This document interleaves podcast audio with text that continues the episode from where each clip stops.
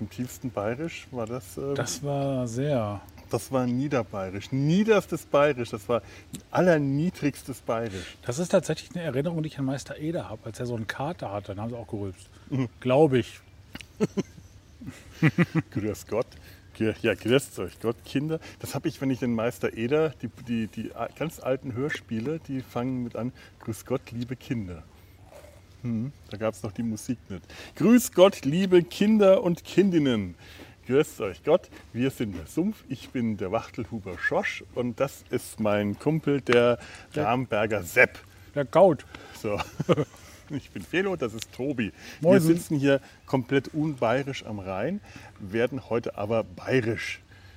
Äh, äh, äh, ja, Zumindest an das, woran wir uns noch erinnern. wir, wir, sind, wir sind heute mal bayerisch. Also wir sind heute so dermaßen unbayerisch, aber wir beschäftigen uns bayerisch.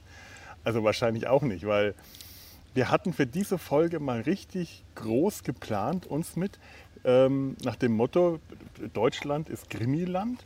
Oh, Ne? Weil es ist ja ein altbekanntes Klischee und äh, we- wenn man sich durch die öffentlich-rechtlichen Sender durchklickt, dann hat man das Gefühl, dass dieses Klischee auch stimmt. Oder auch nicht. Man, man, man, man, man kontrolliert das ja beim durch, Durchseppen nicht so sehr, wenn man das überhaupt noch tut. Wenn man überhaupt noch äh, äh, lineares Fernsehen fernsieht. tatsächlich selten. Eben. Und wenn dann nur äh, Sachen, die nichts mit Krimi zu tun haben. Aber ich kann ja klug scheißen.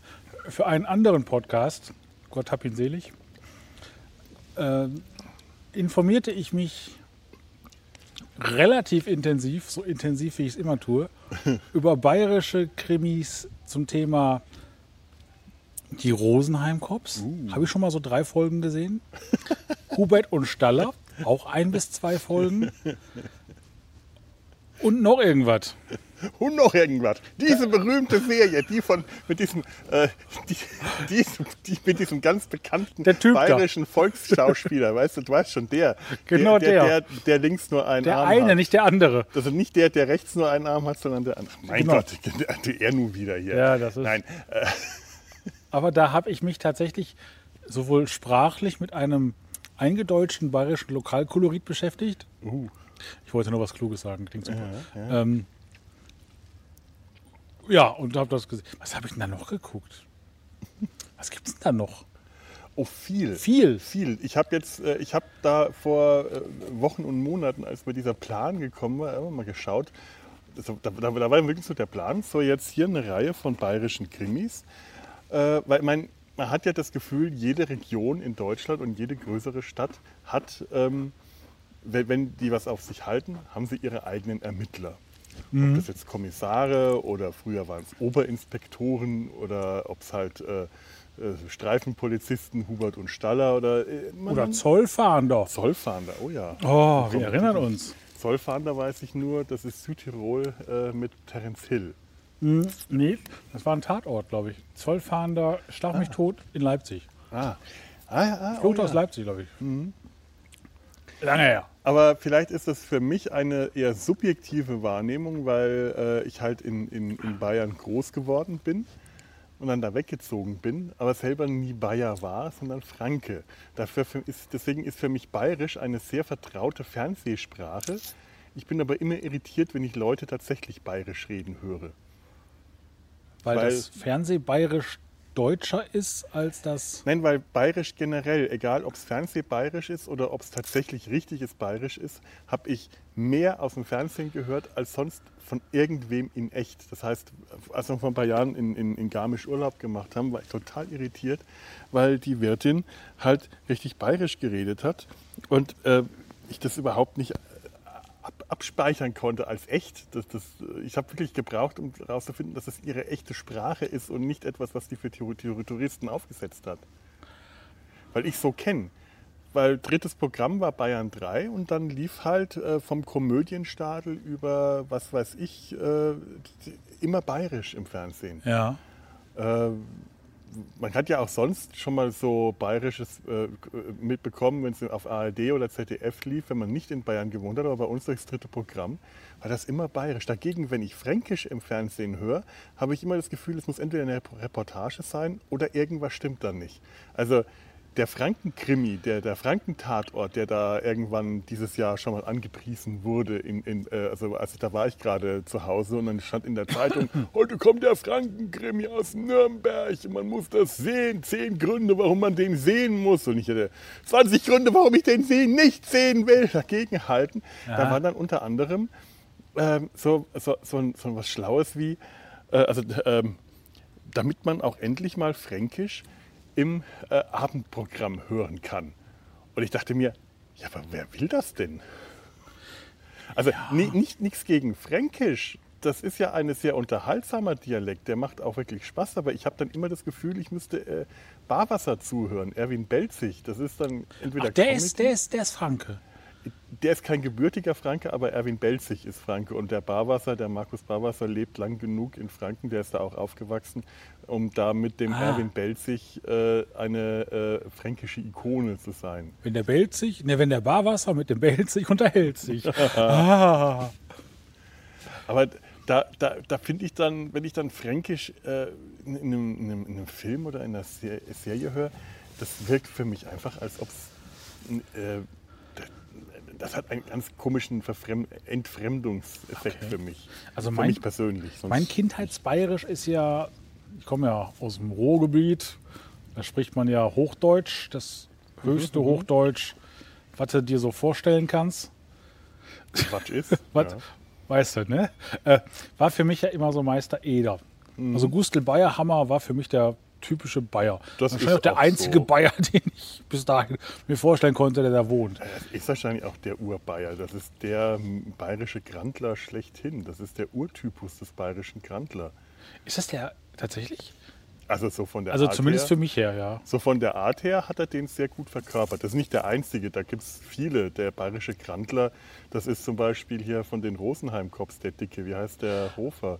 Ach, der, der, der, der Tote leider. Ähm, äh, oh, ist ja. der gestorben? Der ist, oder? Nee, warte mal, einer von denen ist tot. Das hat mich tatsächlich... Der, der Dicke mit dem Schnauzbart, der, der Bayerische, der Niederbayer, der ist auf seinem Hof die ganze Zeit den Bauernhof ja. bewirtschaftet. Der ist, also ich glaube, der ist tot. Ja? Ich habe keine war, Ahnung, weil ich habe... Das war nämlich zu der Zeit, als ich das geguckt habe, so ein bisschen. Ich mag das tatsächlich auch.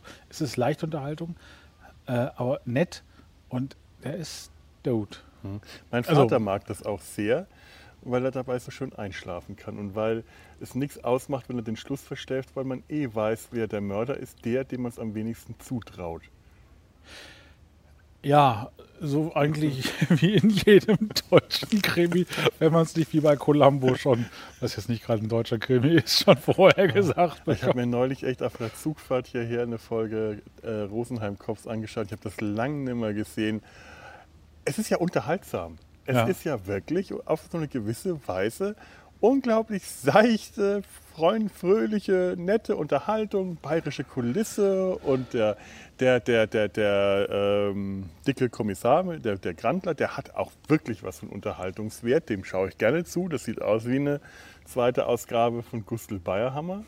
Äh, aber so Kriminalfälle, äh, das, das ist ja eh, da müsste man eh mal drauf kommen ähm, wie das so mit den Kriminalfällen in, in äh, den Krimis so ist. Also es gibt ich, ich, wie gesagt, ich habe da mal geschaut und es gibt unglaublich viele verschiedene Krimis, die natürlich auch ganz unterschiedliche Ansprüche haben. Mhm. Sowas wie Hubert und Staller, das kommen ja aus dieser äh, Heiter bis tödlich, Heiter bis tödlich ja. äh, Reihe, so Krimikomödien. Da wird auch immer irgendein Fall aufgeklärt, aber das Hauptaugenmerk ist halt eher der Comedy-Faktor. Der, das Zwischenmenschliche, was ja. dann meistens nicht funktioniert. Genau bei äh, Hubert und Staller mit Christian Dramitz und wie heißt der andere? Ich ähm, habe so ein ähm, unglaublich gutes Namens. Ich habe. Der heißt äh, von Lüttichau, ja, aber ich habe den Vornamen. Friedhelm. Friedhelm, Friedhelm von Lüttichau. Und ja. Michael, der Chef. Mhm. Und danach der degradierte. Oh mein Gott, das ist so peinlich. Ja, ja, der Herr, äh, der, der Gierwitz. Ich habe da jetzt auch keinen. Der, ähm, der, der ist, glaube ich, wenn ich mich nicht irre, ist der entweder ein hohes Tier oder engagiert oder tatsächlich Chef der äh, deutschen Schauspielergewerkschaft. Der ist da sehr engagiert Das und will ich nicht ausschließen. hat sich damals furchtbar gegen den, ähm, den, den, den, wie heißt der? Brexit. Nein, nein, den, den äh, SPD-Kanzlerkandidaten aus, aus dem Pott. Ich habe den Namen vergessen. Ähm, Äh, naja, aufgeregt. Der hätte Namen. all- alles für ihn verpfuscht. Der mit dem Bart. Ich habe total vergessen. Mit dem Bart? Ja, total vergessen. Es ist, es ist weg. Ich habe den Namen. der, der mal im EU-Parlament war? Äh, lassen, wir die Pol lassen wir die Politik wo, woanders. Lassen wir, Ich- lassen wir Namen das komplett ist, das weg. Ist, das, ist, ja, das wird jetzt echt peinlich. Meine Güte. oh mein Eieiei. Äh, nein. Äh, ja, äh, ja, äh, Hubert und Staller, das ist so ein bisschen äh, Rosenheim-Kops. Das ist immer so ein, hat, hat beides so ein, äh, so ein Rezept. Ein Ortsfremder Ja. wird in eine, eine idyllische Gegend gesetzt, wo die Leute kauzig sind, etwas rückständig wirken, das Leben etwas einfacher ist, etwas behäbiger. Und da kommt dieser ortsfremde Saupreis daher und muss sich damit zurechtfinden. Die Folge, die ich neulich gesehen habe von Rosenheim Kops, war nämlich die, wo sein Partner durch einen, äh, wo er einen neuen Partner bekommen hat, der auch irgendwo aus, aus äh, ich glaube aus dem Ruhrgebiet äh, oder, oder Aus bayerischer Sicht ist, glaube ich, alles ne, Ruhrgebiet. aus bayerischer Sicht war es auf jeden Fall ein Saupreis. ja. Und äh, da dachte ich mir, ja, das ist eigentlich wie äh, Death in Paradise, nur in den Alpen. ja, und bei äh, Rosenheim Kops ist immer schönes Wetter. Immer. Da hast du nie Ja. schlechtes Wetter. Genau wie Death in Paradise. Ja. Nur halt, äh, Rosenheim ist also die Karibik, die Karibik von Bayern. Ohne Wind, äh, wild, wie, wie heißt das? Hurricanes. Mhm. Ich finde die Rosenheim Cops, und das meine ich jetzt nett, auf eine sympathische Art und Weise langweilig. Mhm. Ne, die, die, die tun nicht weh. Die sind halt, du kannst irgendwann anmachen, in der, mitten in der Ja. Folge. Das ist vollkommen egal. Das Ne, ist harmlos. Das, Das ist- passt dann, du kommst dann schnell rein, du kommst schnell wieder raus. Aber das ist halt auch so die, die äh, ja, das Unterhaltungs-Bayern im Fernsehen. Das ist so das Fernseh-Bayern. Das ist, äh, das ist schöne Kulisse, das hat so ein bisschen was von Heimatfilm. Da muss was Uriges dabei sein, da muss was Krachledernes dabei sein. Die Charaktere müssen knorrig sein, Ja. da muss irgendwas Brummiges dabei sein. Es muss, äh, aber es, es darf nicht zu, es, es darf nicht zu, so, zu anstrengend werden. Dabei kann bayerisch äh, also gerade das, das Voralpenland oder das Alpenland, ich meine, wel- welche Region, gehen wir mal, ich gehe mal da jetzt mal anders an, an äh, das Thema ran, das ich gerade versuche zu erreichen und da jetzt irgendwie nicht hinkomme. Ähm, welche Regionen sind die extremsten in Deutschland? Hallig-Hoge, Der, der Norden und der der Süden. Norden und der Der Süden. Norden und der Süden. Der Norden mit der Nordsee, Schimmelreiter, äh, Brackwasser. Brackwasser. Also äh, das ist einfach eine Gegend, die durch die Natur, äh, natürlichen Begebenheiten hervorragend dafür geeignet ist, Extreme darzustellen. Äh, schon immer gewesen. Du hast da ein, äh, ein Land, das, egal wie idyllisch einem das vorkommt, wenn man da als Tourist hinfährt, mit seinen Naturgewalten, mit seinen äh, Naturbegebenheiten auch ganz schöne Belastungen für den Menschen darstellt und dann auch wirklich auf dem zwischenmenschlichen Faktor auch einiges bewegen kann. Das Gleiche ist in den Alpen der Fall. Wir sehen da jetzt idyllische Alpenlandschaften, immer schönes Wetter, aber wenn du da mal äh, ein bisschen äh, auch jetzt einfach mal in der Literatur, ich habe gerade den Schimmelreiter genannt, das wäre jetzt so mein literarisches Beispiel aus dem hohen Norden, viel mehr weiß ich leider gerade auch nicht. Äh, aber wenn du jetzt mal äh, in den Süden gehst und zum Beispiel, wenn du jetzt an Ludwig Thoma denkst, dann denkst du an Lausbubengeschichten Ja, und denkst eigentlich an was Lustiges. Ich habe mir neulich mal den Wittiber von Gustl Bayerhammer vorlesen lassen. das kenne ich jetzt nicht, aber den Hustel kenne ich. Aha. Und ich dachte auch, ach, das ist bestimmt lustig. Das Ja. ist Ludwig Thoma, Gustl Bayerhammer liest der, das ist bestimmt nett. Da ist nichts Lustiges dran. Das ist eine ganz tragische Geschichte von einem Wittiber, einem Witwer, der ein Bauer, der relativ früh Witwer wird und damit nicht mehr klarkommt. Depressionen, äh, Depressionen bekommt schwermütig, Alko Alkoholismus. Er äh, hat ein Verhältnis dann mit äh, einer der Mägde ver verjagt den Sohn vom Hof, verjagt die Tochter vom Hof, verjagt am Ende die Magd, die schwanger wird vom Hof. Es ist eine ganz schlimme, äh, eine ganz schlimme Tragödie, die da äh, abgezeichnet wird. Alles auf Bayerisch. Gustl Bayerhammer liest das wirklich im reinsten Bayerisch. Ist schwer zu verstehen, also auch für mich, weil ich ja auch kein Bayer bin, aber äh, die Sprache dann immerhin so vom Hören gut genug entziffern kann. Mhm. Aber ist eine Wahnsinnsgeschichte und hat halt nichts idyllisch, romantisches, verklärendes, lustiges la Komödienstadel mehr. Okay. Und das ist halt auch, äh, das ist eine Gegend, die hart und entbehrungsreich war, äh, bevor da, was weiß ich, da, das elektrische Licht eingezogen hat, ähnlich wie im Norden, und wo äh, menschliche Dramen an der Tagesordnung waren. Die, die klassische äh, Geschichte ist der, der Wildschutz, das klassische Narrativ. Das Ja. ist der, der, der Wilderer, der nachts loszieht und der Jäger, der nachts loszieht und nur einer kommt aus den Alpen zurück, lebend. Und dann ist da in der Regel, wenn es um eine Geschichte ist, auch immer noch äh, eine Frau beteiligt. Ein fesches Madel, ein, ein, ein Dirndl, die da äh, äh, romantisch an beiden interessiert sind und die buhlen um sie und einer von den beiden erschießt dann den Kontrahenten. Das ist so die klassische, äh, die, die klassische tragische Geschichte aus den Alpen. Also die, die Erzählung gibt, äh, die, die ist da allgegenwärtig. Und wenn man, je nachdem, wie es erzählt wird, ist es halt entweder eine romantische Geschichte oder eine ziemlich tragische Geschichte. Das, Ja. das kommt dann auf die Darstellungsweise an. Ich habe neulich ähm, auch in einer, ähm, ja auch in, äh, in einer, einer Serie, die sich mit dem äh, weiß-blauen Sumpf des Verbrechens beschäftigt. Äh, allerdings kein Krimi, sondern das Königlich Bayerische Amtsgericht. Das ist das zweite Kind Bayern-Gedankendings. Das Königlich Bayerische Amtsgericht. Damals war die Welt noch in Ordnung, vor Anno 14, in Bayern gleich gar. Den, den Ansagetext spricht übrigens auch, übrigens auch Gustl Bayerhammer vom Königlich Bayerischen Amtsgericht. Okay. Ja. Das habe ich, glaube ich, seit 35 oder 40 Jahren nicht mehr gesehen. Musst du mal schauen, gibt es auf YouTube. Das lief wahrscheinlich so. dann im dritten Programm, als wir urlaubsbedingt Es lief im da ZDF. unten waren. Das lief im ZDF und Dann da später, gesehen. und später auf ARD und dann viel im dritten im bayerischen, im bayerischen Rundfunk. Aber zuerst war das eine Produktion fürs ZDF äh, in den 70ern. Aber schwarz-weiß, ne? Nee, nee, nee, nee, das war Farbe. Das Ich war schon eine? Farbfernsehproduktion. Ja, also ich habe ich hab die letzten zwei Wochen mit meinen Eltern ganz viele Folgen davon angeschaut. Ich würde jetzt, dann habe ich die extra Schwarz-Weiß-Version geguckt. Dann habt ihr einen Schwarz-Weiß-Fernseher gehabt. Das ist natürlich auch möglich. Liebe Zuhörer, wir sind ja schon eines Alt. gewissen Alters. Wir kennen Damals war die Welt noch schwarz-weiß.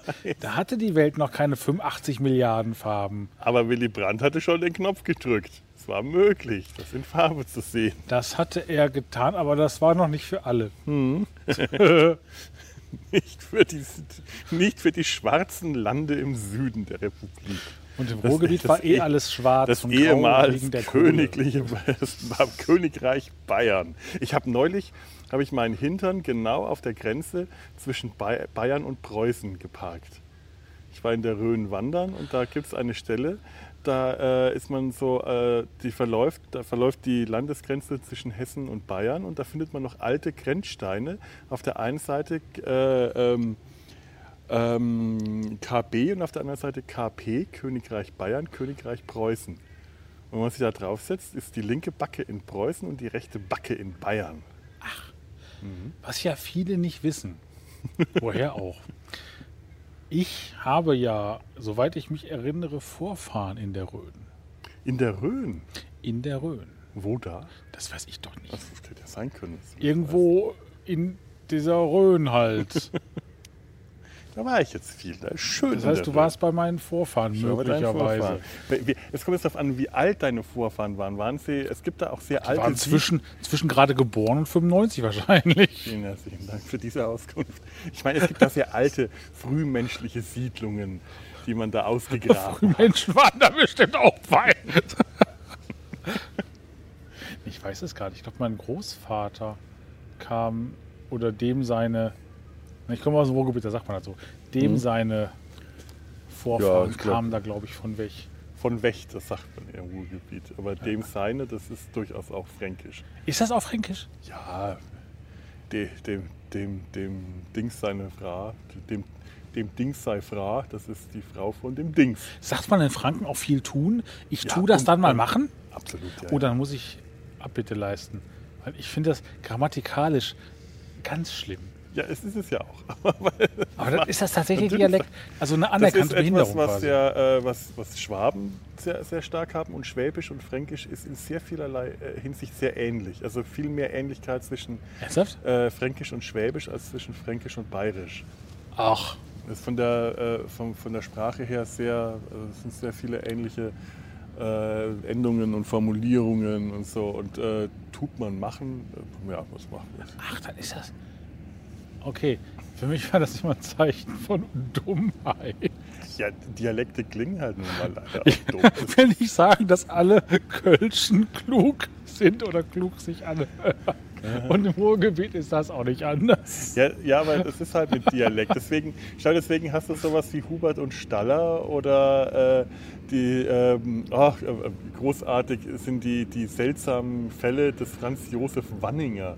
Das kenne ich Das nicht. wirst du nicht kennen. Aber ähm, Beppo Brehm, auch einer von den. Bei Problem kenne ich. Ja, so, so ein ganz großer, auch so ein, so ein alter bayerischer, schau ich mal so mit, so mit so einem riesen Kopf und riesen Händen und so einem groben Gesicht. Und der hat in den 60ern den ähm, Polizeioberinspektor Franz Josef Wanninger gespielt. Die seltsamen Fälle des Franz Josef Wanninger und als das dann später nochmal ähm, auf, äh, äh, äh, die Serie nochmal neu aufgelegt wurde, in Ja. den 70ern waren es die unsterblichen Fälle des Franz. Oh. Nee, nein, die, die seltsamen Methoden und die unsterblichen Methoden des Franz Josef Wanninger. Und der hat halt äh, einen Polizisten, einen Münchner Polizisten gespielt, der nach seinen eigenen Methoden vorgegangen ist, die halt so richtig bayerisch waren und seinem Vorgesetzten, der ein Preuße war, ein Dorn im Auge war, weil der halt den Bayern für einen Trampel, für einen Deppen gehalten hat, weil der Wanninger halt urbayerisch dahergekommen ist und Aua, dementsprechend aua. primitiv gewirkt hat. Ah. Und äh, aber halt eigentlich so das typische bayerische Schlitzohr war. So der, das, was man sich halt dann auch so, äh, das, bayerische Schlitzohr, der mit dieser Schlitzohrigkeit äh, so seine Methoden hat, so eine Mischung aus Gewitztheit, Schlitzohrigkeit und auch so, einem, so einer ähm, sturen, etwas derben, äh, ja, Brutalität möchte man nicht sagen, weil es war kein Gewaltmensch, Ja. aber so Und Derbheit. sowas. Derbheit. Ja. Und das, das ist halt, äh, das ist, so, das ist so typisch bayerisch. Das funktioniert auch bei Hubert und Staller. Das funktioniert bei äh, Rosenheim Cops. So kommen die daher und die wirken immer alle etwas ähm, ja, unter dem Radar. Aber ich glaube, das ist generell so ein Thema von Dialekt. Ich glaube, außerhalb der eigenen Dialektblase, ist mir jetzt so gerade eingefallen, wirken alle anderen Dialekte wie leicht primitiv. Bist du ein Radler oder hast du noch was? Soll ich, auch wenn ich das, Ja, kannst du gerne. dann, dann täte ich das. hast du einen, Dann, einen tu, Öffner? dann tue ich das erstmal hier rein tun. Und dir da auch einen Öffner. Oh, einen Öffner brauche ich nicht. Die ganze Welt ist Achso, ein Öffner, Die ganze danke. Welt ist ein Öffner, Ich muss erstmal meinen Kölsch trinken. ja. Achso. Ich kann das auch noch für dich kalt äh, halten. Ah, das, ich kann das Kölsch ziemlich schnell Oh trinken. ja, dann. Wenn ich eins gut kann, dann schnell Bier trinken. Ah ja. Ich ne? kann nicht viel. Wir brauchen alle unsere Kernkompetenz. Ja, das ist so meine. Das ist, eigentlich kann ich sonst nichts. Ähm, bei völliger Ahnungslosigkeit Bier trinken. Nee, was ich sagen wollte. Äh, ich habe gerade die, die These aufgestellt, Aha. dass außerhalb der eigenen äh, entweder Dialekt oder äh, landschaftlich ge geo geografischen Zugehörigkeitsblase alle anderen zurückgeblieben wirken. Ja, das stimmt. Weil ich als Ruhrgebietsmensch, leidenschaftlicher, natürlich waren Bayern, die sprechen komisch. Ja. Das sind alles für mich Berg, Berg, Bergbauern, Ber- Ber- Bergtrampel, die ein hinterlistiges Gebirgsvolk, wie mein Vater mal über die Österreicher gesagt haben, als die uns die Autobahn gesperrt haben und wir den ganzen Tag auf der Autobahn festsaßen. Genau, genau. Ö, dann gab es die, war das in Österreich oder Bayern? Die Piefgesager. Da Ja. waren es dann halt die anderen, ne, die, die, die Primitivis, die Ich glaube aus dem Ruhrgebiet. dann, ne? d- So. der, der Piefke ist, glaube ich, nicht der Primitive, das ist der Snob. Aber auf einer gewissen Weise ist er trotzdem wieder ein Arschloch. Ja, ja, aber zwischen Primitiv und Snob sind, das sind die zwei Gegenpole. Der Primitive ist der Depp und der Snob ist der, der sich für schlauer hält und dem man das dann auch immer wieder... Den, der aber auch ein Depp ist. der, der auch ein Depp ist, dem man aber eigentlich eher diese, diese geistige Überlegenheit ankreidet und nicht zugestehen will und sich darüber ärgert, dass der sich für schlauer hält. Das ist so ein, anderes Ressent, das ist ein ganz anderes Ressentiment, das man gegen den Piefke aber ein Ressentiment. aufhat. Ein Ressentiment auf jeden Ne? Und Wie Fall. gesagt, das waren die Piefgesager. Und dann natürlich, wenn du jetzt jemanden hast, der. Ich war immer schon eher norddeutsch geprägt. Mhm. Wenn da also ein Hamburger gesprochen hat, das war für mich jetzt nicht so, dass ich gesagt habe, na, der ist aber komisch. Für mich schon. Da, da bin ich tatsächlich süddeutsch geprägt. Bei Platt ist halt wieder was anderes. Ne, Wenn du dann so, ja klar, Bütten war. Ja gut, Büttenwader ist, äh, Ich das liebe ist es, aber- ein Fall für Sie. Aber ja, natürlich. Äh, Büttenwader liebe ich und da, da höre ich, da, da, da. Schau mal, wir hatten, äh, wir hatten Freunde aus, ähm, aus, aus Bad Bevensen. Also Freunde ist vielleicht ein äh, äh, etwas überstrapazierter Begriff. Man stand mal zusammen vor Gericht wegen der Katze. Es waren Freunde meiner Großeltern. Ach so. Es waren Freunde der Familie. Und äh, die waren bei uns jetzt nicht so sonderlich beliebt, weil die sich was auf ihr äh, vermeintliches Hochdeutsch, also die haben sich sehr viel auf ihr vermeintliches Hochdeutsch, sagen wir mal, eingebildet und haben uns da spüren lassen, dass sie uns als Franken für äh, primitive Dorftrottel äh, gehalten. Aber das hast man wirklich, äh, das, das haben die einen spüren lassen. Das, war, das kann ich nicht verallgemeinern für alle Leute aus dem Norden oder alle Leute aus Bad Bevensen. Das ist, ich, äh, möchte, will ich nicht, weil ich äh, mittlerweile viele Leute aus äh, Norddeutschland. Wo ist das Ich habe auch Freunde aus Norddeutschland. Gemein, hä? Nein, aber äh, die waren so drauf. Und als Kind kriegst du das dann natürlich mit und Pass pro Toto hältst du dann alle Norddeutschen für so. Und musst dann erstmal später lernen, dass nicht alle Norddeutschen äh, äh, arrogant sind. Das hat man als Kind aber irgendwie so, äh, äh, so, so wir können doch hier nicht Joggerinnen beim Joggen zuschauen. Können ja auch zuschauen beim Joggen. Das Schlimme ist, du, du schaust da hin und ich muss dann reden. Und dann steht eine Pause. Weil denn niemand weiß, warum machen die jetzt diese Pause. Aber es lohnte sich ja überhaupt nicht. Ja. Aber das ja. findet man ja erst raus, nachdem man hingeschaut hat. Ich will ja auch gar nicht, dass sich das lohnt. Es ist eher, es ist die Bewegung, die stattfindet, mit der, der ich mit dem Auge folge. Äh, sollen wir das rausschneiden? Nö. Nö, gut. Ich finde, das ist Philosophie, das kann man Es ist spielen. reine Philosophie. Ja. Wir waren bei den primitiven Norddeutschen. Ja, ich glaube, wir sind hier gerade die primitiven Rheinländer. Die Rheinbewohner. Ich dachte gerade, der fette Die. Rheinwiesenbewohner. Ah, Ja, jetzt kommen hier die Schiffe wieder an. aber zum Dialekt. Ich habe ja in den südlichsten Teil Niedersachsens reingeheiratet. Mhm. Und auch da brüstet man sich ja damit, äh, ähnlich wie die Hannoveraner, das perfekte Hochdeutsch zu parlieren. Entschuldigung, das war jetzt kein Kommentar. Ich Das ist genau Kohlen- das, was ich, aber habe auch sagen würde. Äh, auf. Ich wollte nicht ein Lachen unterdrücken. Ich sehe das ja gar nicht so, dass die so, so tolles Hochdeutsch reden. Ne? Weil das beste Hochdeutsch aus meiner Sicht ist natürlich das, was ich im Ruhrgebiet gelernt habe. Schau, es ist ja auch so, es ist nicht nur der Dialekt der anderen, es ist auch der eigene Dialekt, wenn du selber keinen starken Dialekt sprichst und du dann jemanden äh, äh, triffst, der zwar deinen Dialekt spricht, aber so viel stärker, dann empfindest du den auch als primitiv.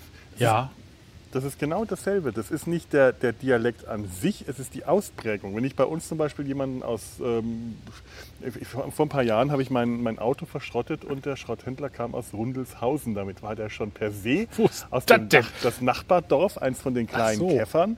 Das war Rundelshausen. Das kann ja nur Westfranke. das kann ja nur, äh, das, kann, das kann ja nur das letzte Bäuerle sein. Und dann kam der an und ich habe den Mann nicht verstanden. Es hat sich herausgestellt, dass er auch seine Zähne nicht drin gehabt hat, aber ich hätte ihn auch mit Zähnen nicht verstanden. Und ähm, in dem Moment war es ein, ein primitiver Mensch. Nein, es war ein lustiger Mensch, dem man Spaß machte zuzuhören und da er nur das Auto aufladen musste und äh, War das jetzt ein Käufer oder ein Schrotthändler? Das war ein Schrotthändler. Ah, deswegen aufladen, okay. Ja, das Auto war äh, zu sonst nichts mehr zu, zu gebrauchen. Das ist jetzt ein wunderbarer Briefbeschwerer. Ja. Wenn ich zum Resthof fahre bei uns in Gremberghofen, da ist mindestens einer, die sprechen so ein tiefes Kölsch. Aus dem Kontext daraus, da wir über Müll sprechen, verstehe ich meistens, was die wollen. Ich höre das total gerne. Aber ich sage mir auch, akademisch klingt das jetzt nicht. Mhm. Aber es ist schön. Und wenn ich betrunken bin oder je nachdem, wo ich gerade in Urlaub bin, das kann auch nüchtern sein, verfalle ich in Dialekte, die ich im Allgemeinen nicht beherrsche. Oh. Sei es in Hamburgerisch, Kölsch, was ich auch nicht wirklich kann, äh, oder in so eine Art Ruhrdeutsch, was ich ja auch Dialektik, oder Dialekte halber auch nicht kann. Ja, bei mir auch so. Ich kann, ich habe einen fränkischen Einschlag. Je nachdem, wo ich mich befinde, ist der stärker oder schwächer. Aber Dialekt selber kann ich nicht. Ja. Also ich glaube, man kann an uns, bei uns beiden, wenn wir normal sprechen, kann man schon hören, wo man so herkommt. Ja, Ne? das schon. Also, äh, Aber- dann, aber wenn ich jetzt zu Hause bin und mich, ähm, mh, ich habe da meinen mein, mein, mein Kumpel den Stefan getroffen, mit dem ich da auch schon mal eine Folge Ja. aufgenommen habe. Der hat auch gemeint, ja, also als wir da auch zusammen aufgenommen haben und über fränkische Zeltlager gesprochen haben, da habe ich dann noch ganz gut Fränkisch drauf gehabt. Und er, äh, er hat dieses ganz starke Fränkisch, lebt aber schon seit 20 Jahren in Kaiserslautern und sagt, er muss sich auch immer wieder mal nach Hause kommen, damit das nicht verlernt. Und ich sage, das ist aber unwahrscheinlich, dass der Fall eintritt. Er hat gemeint, nee, das, das, das schwächt sich ab mit der Zeit. Da fehlt mir auch geografisch total was. Ich habe für, vi- für viele Orte in Deutschland tatsächlich ein Gespür, wo das ist. Auch weil ich es dann weiß. Aber Kaiserslautern. Where the fuck ist das, denn? Das Faszinierende ist, Oder die Pfalz ist, glaube ich, da. Ne? ja, ich ja. habe keine Ahnung, wo das das ist. ist, das ist, äh, das sagt, das sagen so viele, bis zu irgendeiner Autobahn, die da am, am westlichen Rand von Norden nach Süden verläuft, kennen die Leute das, was westlich dieser Autobahn ist. Und das ist Kaiserslautern, kennt keiner mehr. Ich halte es da wie Fritz Ekenge. Alles, was östlich von Braunschweig ist, ist nicht mehr weiter wichtig. Ja, ja, und äh, auf der anderen Seite vom Rhein beginnt Sibirien. ja, Adenauer. Ah, hier, Schweinfurt. Da, ist das nicht auf Franken? Was? Das, das Schiff Schweinfurt? gegenüber steht Schweinfurt. Wo steht da Schweinfurt? Da auf diesem weißen Teil. Das kannst, kannst du das Hinten steht Da Thüringen und vorne steht Schweinfurt. In der Mitte. Rot-Walter. Dann Schweinfurt. kommt Schweinfurt. Ja, Schweinfurt ja, ja kommt, Schweinfurt, da komme ich her. Siehst du?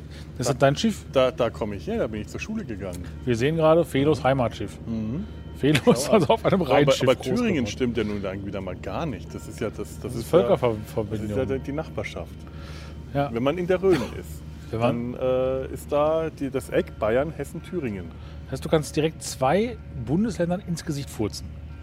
Wenn ich an der richtigen Stelle stehe, ja. Das ist cool. Mir. Und früher war da die Zonengrenze. Kommen wir mal äh, zurück zum Sumpf des weiß-blauen Verbrechens. Zum königlich bayerischen Amtsgericht. irgendwie irgendwie macht mir, da hat mir das so viel Spaß gemacht in letzter Zeit, diese ganzen komischen Figuren, die da auftreten. Das ist ja alles noch äh, vor Anno 14, also vor dem Ersten Weltkrieg. Da Ja. war die Welt noch in, in Ordnung. In Bayern gleich gar wie es so schön heißt. Denn, äh, wie war mal denn, äh, wie war denn das? Das Bier war dunkel, die Menschen waren typisch, typisch, die äh, Burschen schneidig und die Madeln sittsam. Das Bier war dunkel. Ja, die Honorationen ein bisschen vornehm und ein bisschen leger. Es war halt noch vieles in Ordnung, denn für Ordnung sorgte die Gendarmerie. Und dann siehst du da am Anfang, äh, wenn das losgeht, siehst du so, so Szenen, äh, so, so äh, bayerische Szenen, hier so äh, Dörfer, der, der Kirchturm, Bauern, die verhandeln, ein Pfarrer, der dazukommt. Das ist ein Cameo-Auftritt von Georg Lohmeier, habe ich vorhin gelesen, dem Autor dieser Serie.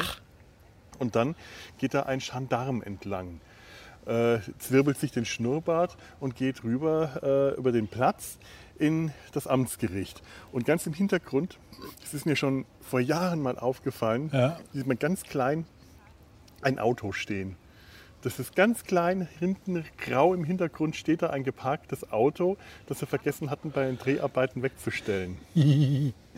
Hat wahrscheinlich damals im Fernsehen niemand gesehen, weil die Auflösung zu niedrig war oder der Bildausschnitt das verdeckt hat. Aber heute siehst du das sogar in einer schlechten YouTube-Auflösung. Und, und ja, das Bier, Bier war dunkel. Mhm. Bayerisches Bier hatte damals dunkel zu sein. Bayerisches Bier, darum habe ich ja anfangs gesagt, ich hätte eigentlich, ohne jetzt Werbung machen zu müssen, ein Bäckerbier aus Niedersachsen mitbringen müssen, weil die bayerischen Leute konnten ja kein Bier brauen.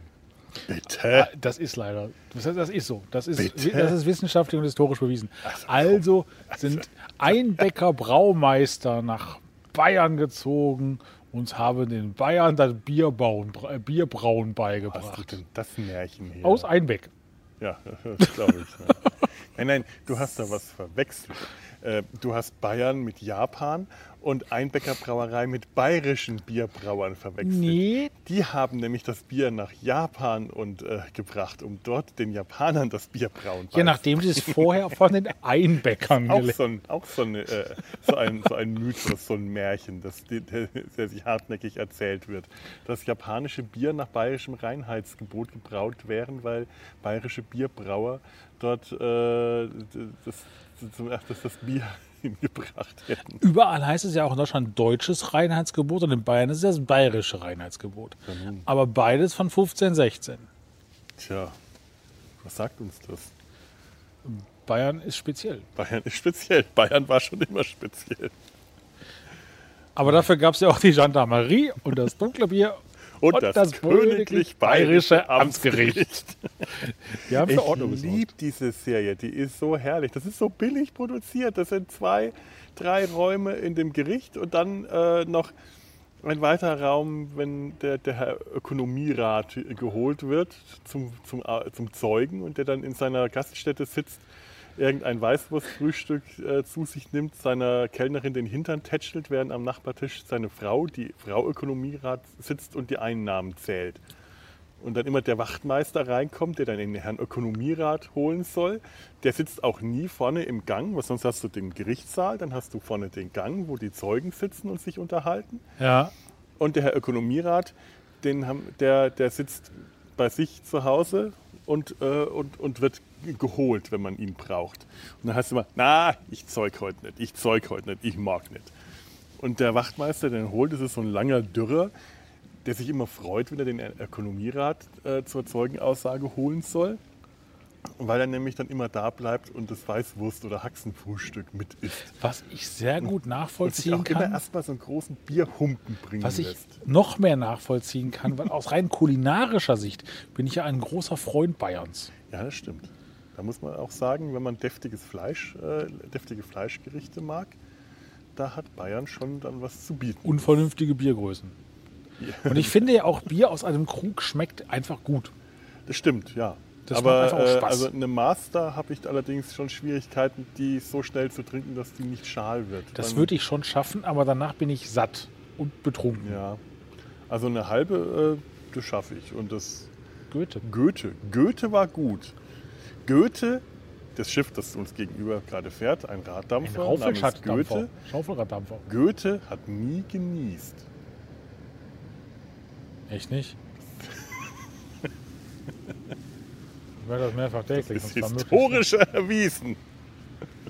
Er wird auch nie gefurzt wahrscheinlich. Ne? Goethe war gut, Mann, der konnte reimen. Wenn ich's versuch, schwitzig Wasser und Blut.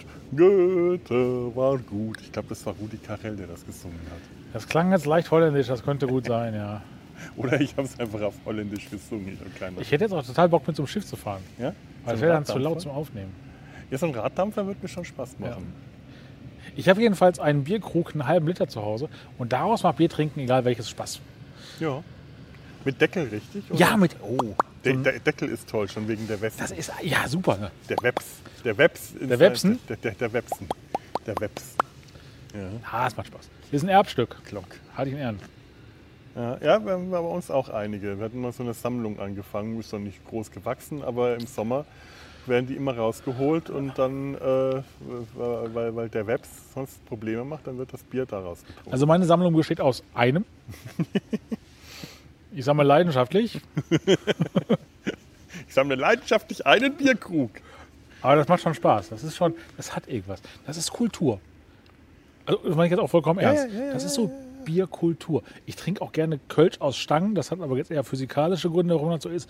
Weil, weil das ja nicht so schnell absteht Genau. durch, das, durch die äh, schmale Öffnung. ne, und es hat ja keine Kohlensäure. Kohlensäure, es wird ja ohne gezapft. Mhm. Von daher macht das schon Sinn. Auch das ist grammatikalisch auch so schlimm. Ist es sinnvoll, das so zu servieren? Er, er, Aber, aber ergibt, Bier ein, ergibt sich einfach der Ungrammatik. Ja. Das ist schon. Das ist doch auch hier biovarisch. Da steht da auch was nach dem. Nee, oder ist das nicht? Gösser ist, Linz, ist- Österreich. Ja, ja. Ist das gleiche, oder? Aus Sicht der Bayern ist doch Österreich das gleiche. Naja, sagen wir mal, aus Süd der, der Preisen ist es vielleicht äh, Linz schon woanders. Gibt zwei Menschenarten auf der Welt. Bayern und Menschen, die wünschen, sie wären Bayern. Ho, ho, ho, ho. Ist das nicht so? Was schön am äh, Königlich Bayerischen Amtsgericht ist immer so, das ist äh, der, der, der, der, Herr Justizrat, nein, der, der Amtsrichter, der Herr, der, Herr, der Richter, äh, der ist so dermaßen, äh, also es ist ja eine Komödie, du könntest alles, was da passiert, aber auch immer als Tragödie nehmen. Die Fälle, die da vorgetragen werden, sind ja meistens, äh, das sind so, kleine schlitzohrige Betrügereien, aber es sind auch, äh, die könntest du, wenn du die tragisch nimmst, hast du Missbrauchsfälle, hast du äh, ungewollte Schwangerschaften, du hast äh, Körperverletzungen, du hast sogar die, da war sogar die klassische Wildschütz-Jager-Geschichte.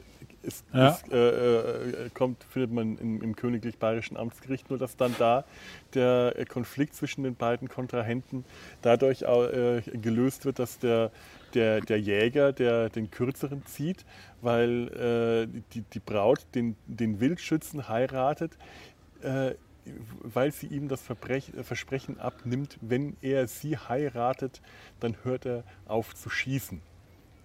Denn der Jäger, der wird nie aufzuhören zu schießen, weil das ja als königlicher Jäger ist das ja sein Beruf, der wird den Beruf nicht aufgeben. Aber der Wildschütz, der wird das aufgeben, denn wenn äh, sie keinen von beiden heiratet, dann werden die sich irgendwann gegenseitig umbringen.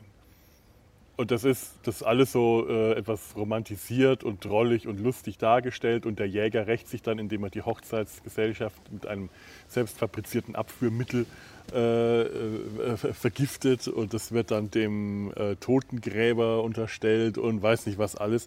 Aber ähm, der, äh, das Ganze hat auch, äh, das kannst du genauso gut als Drama darstellen. Es ist nur im Königlich Bayerischen Amtsgericht, es ist halt eine harmlose Komödie. Und deswegen ist auch alles harmlos. Aber wenn du einfach mal schaust, wie der, der Richter seine, äh, seine, seine, seine, seine Klientel behandelt, also die Zeugen und die Angeklagten, wenn das jemand von niedrigem Stand ist, dann wird er angebrüllt. Dann wird er einfach angebrüllt und eingeschüchtert. Jetzt gestehen's, ich will ein Geständnis von Ihnen haben. Jetzt machen Sie nicht lang rum, jetzt gestehen's. Ja, aber ich war es doch nicht, der Richter, das will ich nicht hören. Gestehen's. Wenn das ein, äh, eine Honoration ist, ein Herr Graf oder ein, äh, ein, ein, ein äh, der, der Herr Ökonomierat, ja, Herr Ökonomierat, ja, was machen Sie denn hier? Oder, oder noch mehr die Frau Ökonomierat. Dann, dann, kriegt der, dann, dann kriegt der Wallungen an Ehrfurcht. Ein, ein hochgestellter Herr wird nie verurteilt werden, weil er ja ein Herr Graf ist oder ein Herr Ökonomierat. Aber also da, das ist, äh, das, das wäre eigentlich ähm, nicht als harmlose Komödie, sondern als etwas schwarze Komö mehr schwarze Komödie oder vielleicht einfach als Justizdrama, hast du im Königlich Bayerischen Amtsgericht eigentlich in so gut wie jeder Folge eine ganz üble Rechtsbeugung. Ja. Ganz, übler äh, Amtsmissbrauch des, des zuständigen Richters, der in fast jeder Folge eigentlich ein, ein, eher ein Unrecht spricht als ein Recht. Inhaltlich weiß ich das gar nicht mehr. Ich habe da halt immer noch so Bilder im Kopf. Das ist aus den 60er, 70ern? 70ern, ja. Oder? 70er. Und du hast da auch die ganzen Volksschauspieler, die alle später beim Pumuckl auch aufgetreten sind. Die ganzen Handwerker und all diese, diese ganzen Gestalten, die sind da aufgetreten. Gustl Bayerhammer äh, hat da, den, ich glaube, den, den Bürgermeister und noch irgendjemand gespielt. Die anderen haben die Viehhändler und Totengräber und äh, Bittbrüder und Beppo Brehm hat den Bruder so und so aus dem äh, Bruder Zellerar aus dem Kloster gespielt, aber zwei Folgen später irgendeinen windigen Betrüger. Und Ernie Singer, die Putzfrau, war dann seine Frau. Und Beppo Brehm ist so eine Riese mit solchen Riesenhänden. Und Ernie Singer neben ihm, wenn sie nach seiner Pratzen greift mit ihren kleinen, hey, setz dich hin. Und die ist so klein und winzig gewesen. Und einfach nur dieses, diese Gestalten, diese, diese Gesichter. Und du hast da auch Schauspieler gehabt, die äh, Fernsehbayerisch gesprochen haben. Ja. Das hast du gemerkt. Also die auch, ähm, das war Bayern, also schon echtes Bayerisch, aber eben Fernsehbayerisch, die auch Hochdeutsch sprechen konnten, wie Maxel Graf zum Beispiel, der immer so diesen jungen Schneidigen gespielt hat. Oder auch äh, oder andere Schauspieler, da fällt mir jetzt auch wieder ein Name ein, wo du gemerkt hast, das sind eher Volks, reine Volksschauspieler, die aus dem Theater oder so kommen. Da hast du gemerkt, die sprechen richtiges Bayerisch. Das sind, die würden auch kein anderes Bayerisch können, die würden schon gar kein Hochdeutsch können. Ja, das ist mir jetzt bei einem, oh Gott, also wie gesagt, mein Namensgedächtnis ist teilweise echt eine Katastrophe. Jetzt auch gerade wieder. Es gibt eine Serie, nicht die Eberhofer Krimis, sondern andere. München Nord? Nee, ich überlege jetzt gerade, was ich kennen könnte. Ist ähm, ähnlich wie Eberhofer, nur anders. Ähm, Eberhofer ist doch mit dem Sebastian Brezel, ne? Ja. Genau. Den verstehe ich, wenn der im Film spricht. Das ist für ja. mich noch verständlich. Das ist ein nachvollziehbares Bayerisch, das man auch ähm, als Nicht-Bajuware ja. verstehen kann. So, und dann gibt es noch, ach Gott, wie heißt er nochmal? Das ist wirklich peinlich, weil ich ihn noch sehr mag. Äh, auch halt dann bayerisch, das haben Lord Voldemort und ich angefangen zu gucken. das stelle ich mir jetzt auch mal so bildlich vor, wenn wir zusammen romantisch auf der Couch stehen. Lord Voldemort und ich. äh, und wir haben es ausgemacht, weil wir es nicht. Es war uns zu anstrengend. Was ging es denn da? Über ein Krimi. Ja, äh, okay. Das ein bayerischer nahe, Krimi. Naheliegend. Äh, und eigentlich auch gut, weil ich auch den Schauspieler sehr schätze. Wenn der Hochdeutsch redet, merkst du nicht, dass der aus daher kommt. Gott, wie heißt der denn? Wie sieht der aus? Glatze. Naja, ein schütteres Haar. Wie sieht der wie ein Mensch halt? Ne? Ja, Links ein Arm, rechts ein Arm, oben ist ein Kopf. Ja. Ich kann auch schlecht Menschen beschreiben. Ja, äh, ich kann dir da jetzt irgendwie nicht helfen. Das ist jetzt so, so eine Beschreibung, die auf alles und nichts zutrifft. Ja, es war eher, eher schlank, nicht Gustl Bayerhammer. Mhm. Also, und jünger, aber auch mittlerweile auch älter. Ja, aber das stimmt, es gibt einfach so wahnsinnig viele bayerische Krimis. Scheint, scheint einfach wirklich sehr beliebt zu sein äh, als Fernsehsprache, als Kulisse, als ganze, die, das, das, das, das ganze Lokalkolorit. Ja. Macht da viel her. Tja, ich weiß nicht. Keine Ahnung. Ähm, ich komme nicht drauf. Was ja auch gerne gemacht, was heißt gerne? Was ich schon mal gesehen habe, was dann auch wiederum sehr lustig ist, wenn du halt nicht mehr einfach nur, ich sag mal, an Preis mhm. da reinsetzt, sondern an Türk.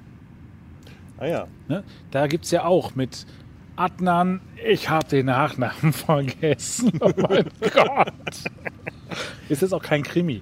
Ähm, der spielt dann halt einen Türken und äh, der, der aber dann auch irgendwie Bürgermeister werden soll, der ist auch schon ein bisschen kriminologisch. Äh, oh, da, es werden halt immer Leute reingesetzt, die da, ich sag mal jetzt in Anführungsstrichen, so erstmal nicht reinzugehören scheinen. Ja, ich um weiß, so einen Culture Clash irgendwie Es gibt da auch so ein paar neuere Serien auf, äh, äh, bei, bei, auf Amazon und Netflix habe ich auch schon wieder mal. Ich vergesse sie leider auch, die Namen. Es sind zum Teil keine, keine Krimis, sondern eher äh, Dramaserien oder äh, schwarze Komödien. Häufig sind schwarze Komödien. Bayerisch scheint sich in letzter Zeit eher für schwarze Komödie zu eignen, äh, hat man so das Gefühl. Und da geht es auch ziemlich abgründig zum Teil zur Sache. Eine Bayer, ein Bayer, eine bayerischer Krimi ähm, mit dem, wie heißt der, Sigi, Sigi irgendwas. Das ist der, ähm, der direkte Vorgesetzte vom Eberhofer. Der kleine Dicke mit dem langen Zinken. Der hat in Weißbier mit Blut die Hauptrolle gespielt. Auch so ein bayerischer Krimi, der. Den du erwähntest, den ich natürlich nicht gesehen habe. Ich habe ihn jetzt auch nicht nochmal angeschaut. Ich wollte ihn eigentlich, also wie gesagt, eigentlich wollte ich mir so viel anschauen, habe es aber nicht getan. Schade, schade drum. Zum Beispiel wollte ich mir die ganzen alten Tatort mit Gustl Bayerhammer als Kommissar Feigl mal wieder anschauen. Ja, da hätte ich tatsächlich auch Bock drauf. Die sind ich- gut, so- aber, so im Winter. aber äh, Weißbier im Blut, da geht es halt um einen Kommissar, der menschlich ein absolutes Wrack ist. Wirklich abgewirtschaftet, der, der Hochalkoholiker, der ist komplett nihilistisch, der äh, löst keine Fälle mehr, der, äh, der, der ist äh, eigentlich so menschlich ziemlich am Ende wird auch von seinen Vorgesetzten äh, gerade noch so, äh, so, entweder sie lösen das oder das war es mit ihrer Pension, so, so, so unter Druck gesetzt, hier, da geht eigentlich nichts mehr. Der ist, der ist so am Ende angekommen und muss dann auch äh, Morde, noch einen Mord klären, hat aber keine Lust, den zu klären. Sitzt lieber in der Kneipe, besäuft sich, flirtet mit der äh, baggert die, die, die, die Kellnerin an und das hat nichts Witziges oder Romantisches, wenn die dann in der Kiste landen und dann wird die von ihrem Chef äh, brutal äh, misshandelt und der muss da reinschreiten. Das ist wirklich düster, das ist ganz harte, schwere Kost, Ja. aber weil es halt dieses Bayerische hat, dieses, dieses Bayerische, dass man, man, man kennt, sieht den Typen, das ist die, das, man denkt sofort an Eberhofer. Man denkt sofort an Eberhofer, weil man den gerade aus, äh, aus Eberhofer zuletzt gesehen hat, als Vorgesetzten, als den Kauzigen, der immer äh, der, der, Schnupftabak schneuzt.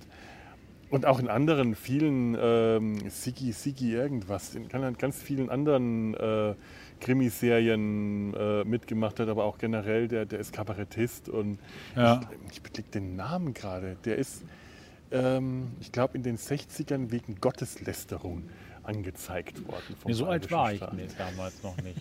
Oder in den 70ern, ich weiß es nicht. Könnte ich.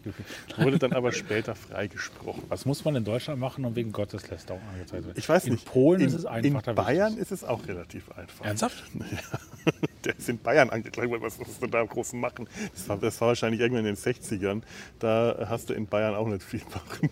Ja, okay, bei uns im Ruhrgebiet, da konntest du eigentlich viel machen und wurdest. Zumindest nicht deswegen. Ich habe keine Ahnung, ich weiß es nicht. Aber äh, wenn du dir dann sowas wie Eberhofer ähm, daneben anschaust, das ja bayerisch eigentlich auch nur wegen den Typen ist, ja. die halt bayerisch sind und so ein Fernsehbayerisch reden, aber du hast zum Beispiel keine bayerische Landschaft in dem Sinn. Du hast zwar bayerische Landschaft, aber du hast nicht diese dekorative bayerische Landschaft. Bei Weißbier im Blut hast du die dekorative bayerische Landschaft im Hintergrund. Ja. Das spielt dann auch auf einem, äh, auf einem äh, Hof, wo eine der Leichen in, einer, äh, in, in, einer- in, in, in, irgendeinem, äh, in einer großen, irgendeinem Zerhäcksler oder so gelandet ist. Das sieht auch alles andere als pittoresk aus. Äh, aber die Landschaft ist nicht eine schöne Kulisse, wo, wo immer schönes Wetter ist, wie bei den Rosenheim-Cops. Da ist auch nicht immer schönes Wetter. Das ist, da merkst du, die Landschaft, die Alpen im Hintergrund können noch so schöne Kulisse sein. Das hier ist dreckig und schmutzig und ziemlich düster. Und dagegen hast du Eberhofer, da hast du keine Landschaft, weil tatsächlich das spielt irgendwo im flachen Voralpenland. Und dann die Frage, was macht einen bayerisch oder was macht einen Film, eine Serie, eine Krimiserie zu Genau. einer bayerischen? Ganz genau. Muss man bayerisch reden? Brauche ich das Alpenvorland? Mhm. Brauche ich halt ein Schild, wo zumindest Rosenheim vorsteht oder Tja, Ge- Starnberg See? Oder reicht es schon, wenn ich zwei Bankangestellte aus München nach Rügen, zwei Münchner in Rügen, gibt's das? Doch, da war doch irgendwas. ja, gab es in den 80ern, Nee, garantiert nicht Rügen. Mit Uschi Glas und Oh, Captain Kirk. Nein, nicht Captain Kirk. Mit Captain Kirk sein Bruder. ah, oh weh. Nein, wie heißt er nochmal? Ah, der eine Wepper, Wepper. Fritz einer oder der Elmar. Elmar oder Uschi Fritz? Glas und Elmar Wepper, das Traumpaar aus der Polizeiinspektion 1, die jungen, äh, jungen Verliebten. Kennst du noch Polizeiinspektion 1? Auch, Mit Sicherheit. Und ich kenne noch Soko 5113, das war doch auch Oh. Bayern, ne? äh, weiß ich jetzt nicht. Polizeiinspektion 1 war mit Walter Sedelmeier, Den kenne ich natürlich. der äh, selber in einen, äh, ja, der selber das war der mit dem Telefonkabel, ne? Nein, das war der, der erschlagen und erstochen wurde und dem dann. Äh, Walter Sedelmeier ist auch so ein bayerischer Volksschauspieler gewesen, Urbild des bayerischen Grandlers. Der hat auch dieses äh, Bild des äh, grundsoliden bayerischen Spießers äh, kultiviert. Und als der 1990 äh, tot in seiner Wohnung erschlagen und erstochen aufgefunden wurde, hat sich dann herausgestellt, dass er homosexuell war, 1990. Der war homosexuell. Ein absolutes, ein Ich dachte, absoluter im Skandal. Telefonkabel erdrosselt worden. 1990 ein Riesenskandal. Ich, ich habe das damals auch überhaupt nicht verstehen können, weil mir, mir das damals, äh, also, äh, also nicht, dass, dass mir die Vorstellung von Homosexualität so, so äh, seltsam vorkam, aber bei Walter Sedelmeier konnte ich es erstmal überhaupt nicht verstehen, weil ich erstmal gebraucht habe, um diese Verbindung herzustellen, dass, äh, dass das nicht das war für mich so unverständlich wie für den Rest von Bayern damals. Das, dem wurden auch sofort dann ähm, äh, Verbindungen in die Stricherszene angedichtet und angehängt, um den, den Fall zu verschleiern wahrscheinlich, aber die auch nicht stattge die, die wahrscheinlich gar nicht existiert haben. Also das war ein ganz, äh, das war ein übles Verbrechen und der war bis dahin äh, wenn der am Nockernberg aufgetreten ist, ist dieser, äh, der, der, der Starkbieranstich zum Ascham, politischen Aschermittwoch und die, äh, das, der Blecken und die, die, äh, die Politiker äh, in die Pfanne gehauen hat, der war böse, der war richtig schwarzhumorig böse, äh, liebe Vaterlandsverräter und äh, so hat er die einmal begrüßt. Und der hat äh, in Polizeiinspektion 1 den grundsoliden Stationsvorsteher Schöninger, glaube ich, gespielt. Das war halt also eine, das war sowas ähnliches, das war so ein bisschen wie Großstadtrevier, nur noch so ein bisschen mehr auf das Zwischenmenschliche. Also da ging es nie um irgendwelche Kriminalfälle, soweit ich mich da erinnern kann, sondern äh, ich glaube, die war von, von Herbert Rosendorfer geschrieben, falls dir der Das sagt mir Sagt jetzt nichts. äh, und äh, der, hat, der hat dann äh, Familie, Frau und Sohn. Zu Hause wird die Frau nur mit Mama angeredet. Geh Mama, machst, was ist denn, machst mir Mittagessen. Oh, das finde ich so schlimm. Und äh, all das. Und äh, Elmar Wepper und Uschi Glas waren da das frisch verliebte junge äh, Paar. Elmar Wepper, der junge Kollege, Uschi Glas, seine Angetraute. Und äh, die, die, die Folge, wie die zusammenkamen, habe ich neulich angeschaut. Äh, also da hat einem die Zehennägel hochgerollt, wie der junge Polizist, die junge Studentin äh, regelrecht schikaniert, an ihrer Ente einen Mangel nach dem anderen feststellt, um ihr einen Strafzettel nach dem anderen aufzudrücken, weil er sie so, so fesch findet und äh, sie so mag und damit sie nicht weggeht. Amtsmissbrauch. Und das Faszinierende ist, genau das hat nämlich dann äh, sein Vorgesetzter Schöninger, gespielt von äh, äh, ähm, ähm, Sedelmeier, ihm auch sofort um die Ohren gehauen, sowas will er gar nicht, das ist Amtsmissbrauch, sowas ist eine, Un so eine Unverschämtheit, sowas wird hier in dem Revier nicht gemacht, sowas kommt nicht, Leute schikanieren kommt nicht in Frage. Und er, der ist eigentlich so der Inbegriff des spießigen äh, Besserwisser äh, Polizisten gewesen, der, der, der auf Recht und Ordnung äh, pocht und eigentlich wirkt, als wird er äh, Rasenbetreter schikanieren oder Leute, die bei Rot über die Kreuzung gehen. Und als der den dann zusammengefallen hat, dass das, äh, was er da macht, ist Amtsmissbrauch, habe ich mich in dem Moment gedacht, vielleicht habe ich mich an der Serie geirrt gehabt. Und dann hat er aber zwei äh, Folgen, zwei Szenen später erzählt, dass er das damals, als er seine Frau kennengelernt hat, genauso gemacht hat. Ich dachte, okay, Herbert Rosendorfer, falls dir der Name nichts sagt. Ähm, schau mal, der hat, das ist ein, ein Schriftsteller, ein, ein, ähm, ich glaube, der kommt aus Österreich, hat aber in Bayern gelebt. Ähm, ganz großartiger Briefroman von ihm ist Briefe in die chinesische Vergangenheit. Aha. Da, da verschlägt es einen Mandarin aus dem, äh, aus dem 10. Jahrhundert, aus China, dem, aus, dem, aus dem China des 10. Jahrhunderts mittels Zeitreise ins München des 20. Jahrhunderts. Äh, weil, Ah. weil er äh, bei seiner Zeitreise nicht äh, die, die, die Erddrehung berücksichtigt hat. Und er beschreibt dann in Briefen, die er äh, durch, durch dieses Zeitportal, das nicht näher beschrieben wird, an seinen Freund im äh, China des 10. Jahrhunderts zurückschickt, beschreibt er dann das München des 20. Jahrhunderts. Ist zum Brüllen komisch. Ist großartig. Vor allem, wenn man sich dann noch so ein bisschen mit der Zeit auseinandersetzt, so den 80er Jahren. Es ist einfach nur herrlich. Die 80er Jahre waren ja kriminologisch gesehen in München auch sehr speziell. Ja, das stimmt. Da kann man ja so mal dezenten Podcast zu Monaco Franze erwähnen. Jawohl, das ist wohl wahr. Übrigens, Studenten Podcast erwähnen. Habt ihr jetzt die Serienrepublik jetzt nicht doch nochmal äh, aufleben lassen? Ja, wir haben gedacht, wir tun das. Und dann hat es sich irgendwie herausgestellt, dass es irgendwie ein Flugzeug gerade hierher fliegt. Das die ganze Zeit fliegt hier kein Flieger her. Und jetzt, wo wir die Serienrepublik droppen wollen. Wo es hier gerade mal emotional wird, kommt hier eine Maschine her. Ups, ein Flugzeug. äh, ja, irgendwie hat das alles nicht mehr funktioniert. Wir, nee, die wird wohl demnächst entweder sang- und klanglos oder ob wir noch offiziell was machen, ich weiß gar eine nicht. Abschiedsfolge? Macht man sowas? Macht man sowas? Ja, ist die Frage, macht man eine Abschiedsfolge, wenn man einen Podcast beendet?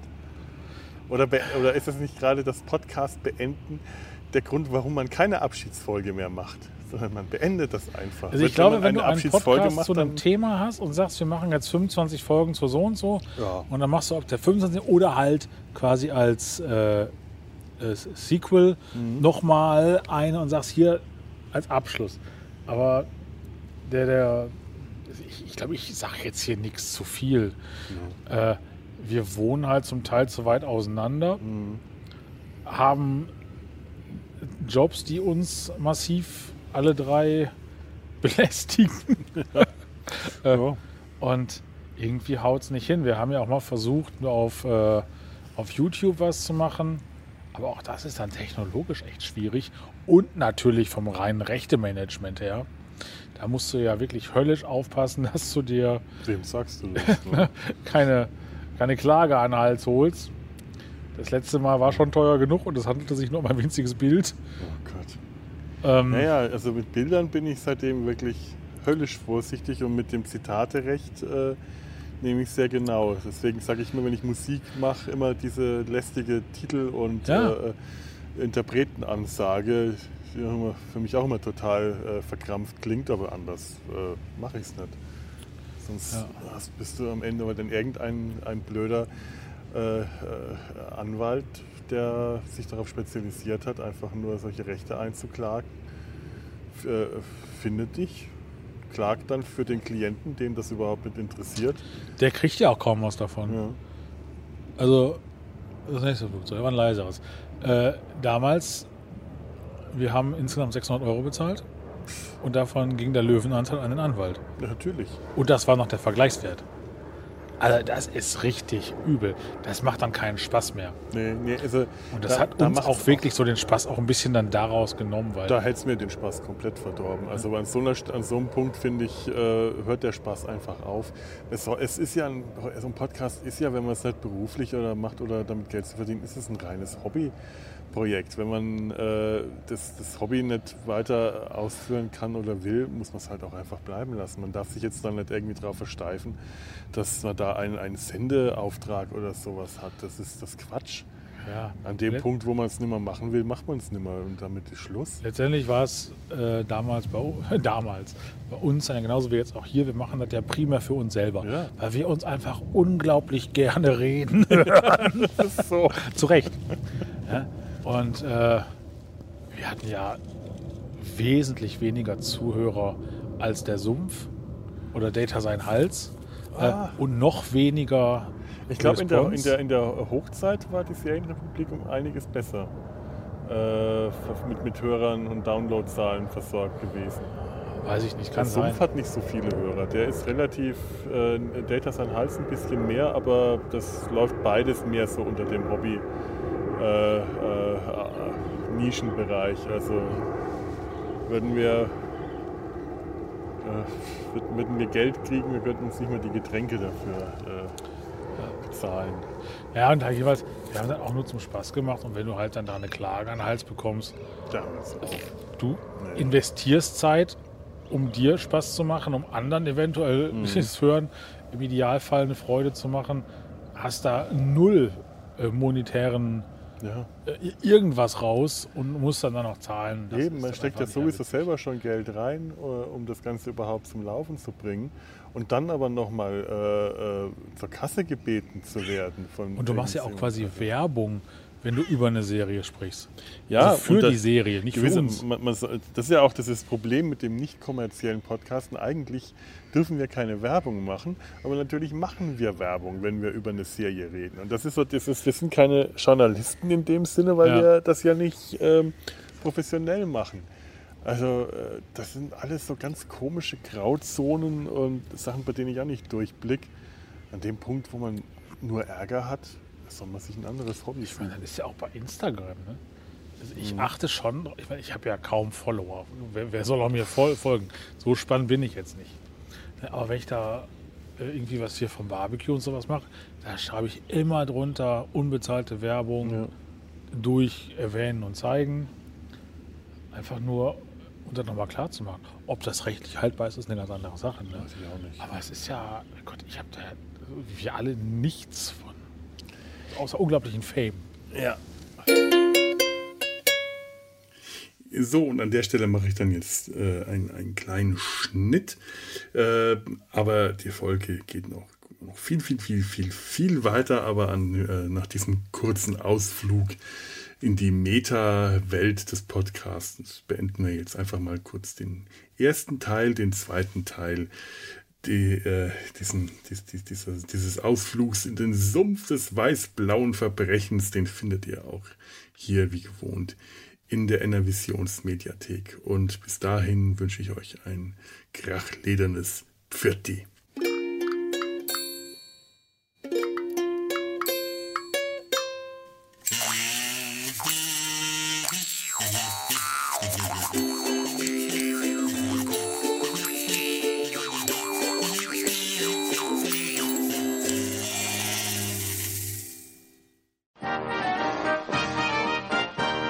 Produktion des Podcast Imperiums.